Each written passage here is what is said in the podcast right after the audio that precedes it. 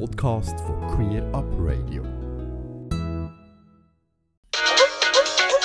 Queer Report. Am vergangenen Mittwoch ist in Zürich im Rahmen von der Zurich Pride Week zum vierten Mal das Swiss LGBTI-Label vergeben worden.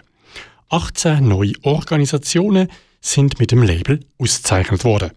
Und sechs Organisationen aus dem ersten Jahrgang 2019 haben sich um die Erneuerung vom Label für drei weitere Jahre beworben und das mit höheren Anforderungen auch geschafft. Der Anlass ist von der Janine Burger moderiert und vom Msocke musikalisch umrahmt worden.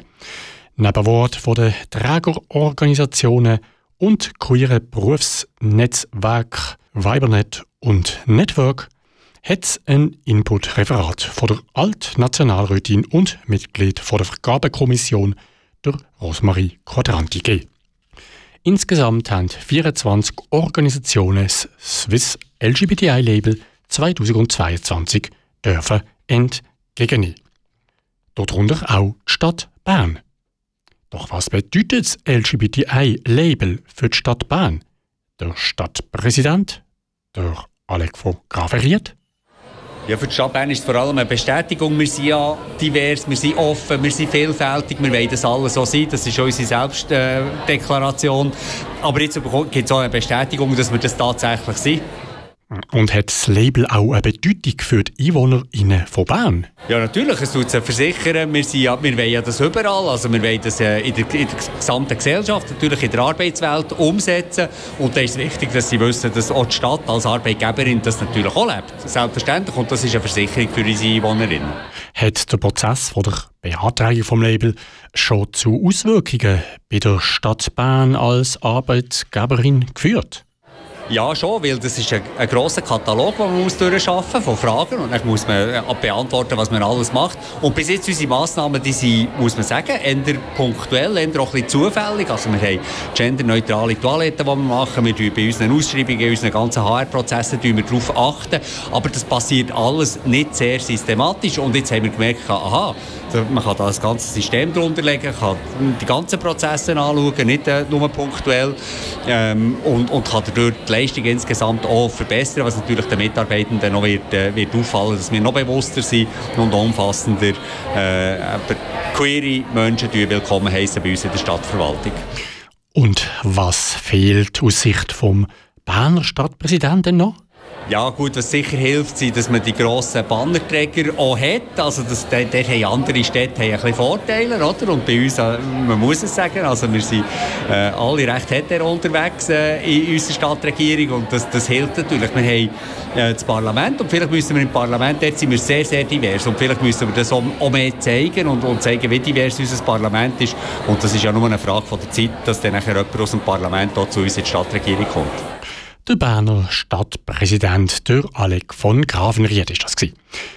Die ehemalige Nationalrätin Rosmarie Quadranti ist Mitglied der Vergabekommission. Das Label basiert zum Großteil auf einer Selbstdeklaration anhand von einem Fragebogen. Wie stellt die Vergabekommission sicher, dass die Angaben der Arbeitgeber ihnen auch der Wahrheit entsprechen und nicht reines Pinkwashing sind?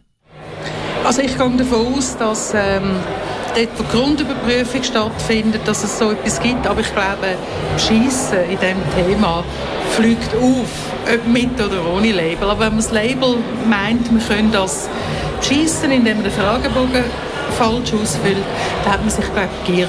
Das, das, ähm, das Label hat einen Wert und es hat einen Wert, wenn eine Qualität dahinter ist. Wie immer, ein Label ist nicht einfach ähm, irgendein Bild im Rahmen, das man aufhängt, sondern es ist Arbeit und die Arbeit ist sichtbar.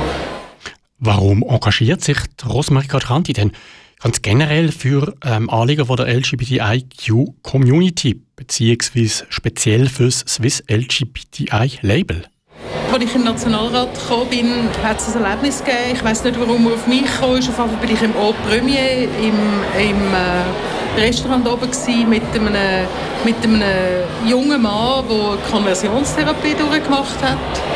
Und dann habe ich gedacht, das kann ja nicht sein. Für mich war es klar, gewesen, äh, dass in dem Land Schweiz Menschen zusammengehören, unabhängig wer sie sind, was sie sind. Und habe gemerkt, halt stopp, das stimmt nicht. Ich bin vielleicht auch so ein bisschen eine Gerechtigkeitsfanatikerin. Das ist einfach, das hat mich gestört. Das ist nicht gerecht. Und vielleicht ist das ein Teil dazu, versuchen, ein bisschen etwas zu einer gerechteren Schweiz beizutragen. Tönt jetzt so ein bisschen abgehoben vielleicht, aber ich glaube, ich meine es wirklich. Es ist noch nicht gerecht. Rosmarie Quadranti, Altnationalrätin und Mitglied von der Vergabekommission. Der Moreno della Pica ist seit dem Start vom Swiss LGBTI-Label im Core-Team mit dabei. Äh, was steckt denn überhaupt hinter dem Label? Es ist eine einfache Gesellschaft, was Swiss LGBTI Label äh, heisst und ähm, gestützt wird von diesen zwei Berufsorganisationen, ähm, Vereinen. Äh, auf der einen Seite Network Gay Leadership, wo ich ja Mitglied bin, und von Vibernet oder Vibernet, wie wir heute gehört haben, ähm, wo ein Berufsverband ist von lesbischen Frauen. Und was sind denn die wichtigsten Erkenntnisse in den vergangenen drei Jahren, seit das Label das erste Mal vergeben worden ist? Ich bin ja schon seit fünf Jahren dabei, seit der Gründung.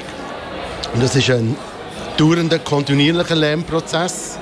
Wir haben zum Beispiel angefangen zuerst mit Grossunternehmungen und dann haben wir gemerkt, wir müssen auch KMUs einbauen, wir müssen auch äh, äh, Organisationen, also äh, keine Wirtschaftsorganisationen, wie zum Beispiel eine Stadt oder so, äh, auch die müssen speziell, speziell behandelt werden. Und dann plötzlich haben wir gemerkt, dass wir Universitäten und überhaupt Fachhochschulen und für die hat es alle einen ganz spezifischen Fragebogen müssen geben. Auch für kleine Unternehmungen, wir hätten ja nicht können erwarten, dass eine Unternehmung mit, mit zehn Leuten eine Diversity- und Inclusion-Strategie schreiben, sondern dann ist der Unternehmer oder die Unternehmerin, die hier steht und sagt, hey, bei mir gibt es keine Diskriminierung und wenn, dann jage ich euch einfach fort.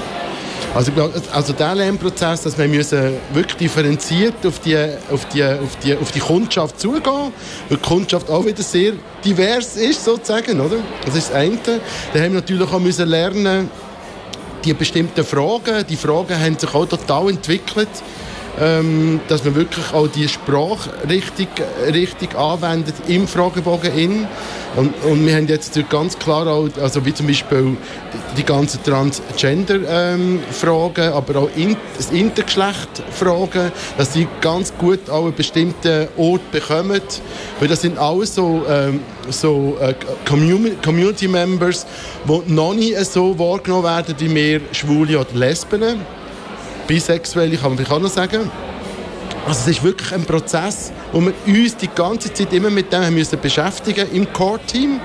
Und ich denke, es ist, unglaublich, es ist unglaublich. Es ist eine Teamarbeit, die ich wirklich nicht missen will, weil wir in diesem Core-Team, das macht es aus, dass wir sagen, hey, wir müssen unserer Kundschaft total gerecht werden, in der Community gerecht werden. Und das ist ein Lernprozess, der nie, nie aufhört.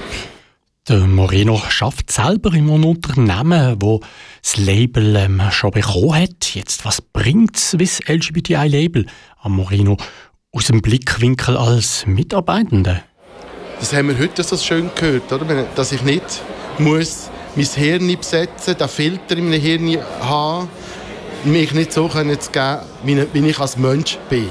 Also als schwuler Mann sage ich jetzt wirklich, mich können so geben, dass ich erzählen kann, was ich am Wochenende gemacht habe, wo ich meine Ferien äh, verbracht habe, mit wem dass ich meine Ferien, mein Wochenende verbracht habe, dass ich an einem Geschäftsessen meinen Partner kann mitnehmen kann. All diese Geschichten, denke, das ist total wichtig, dass ich wirklich mich als Mensch ähm, gebe. Ich bin ja selber ja auch in der Beratung tätig.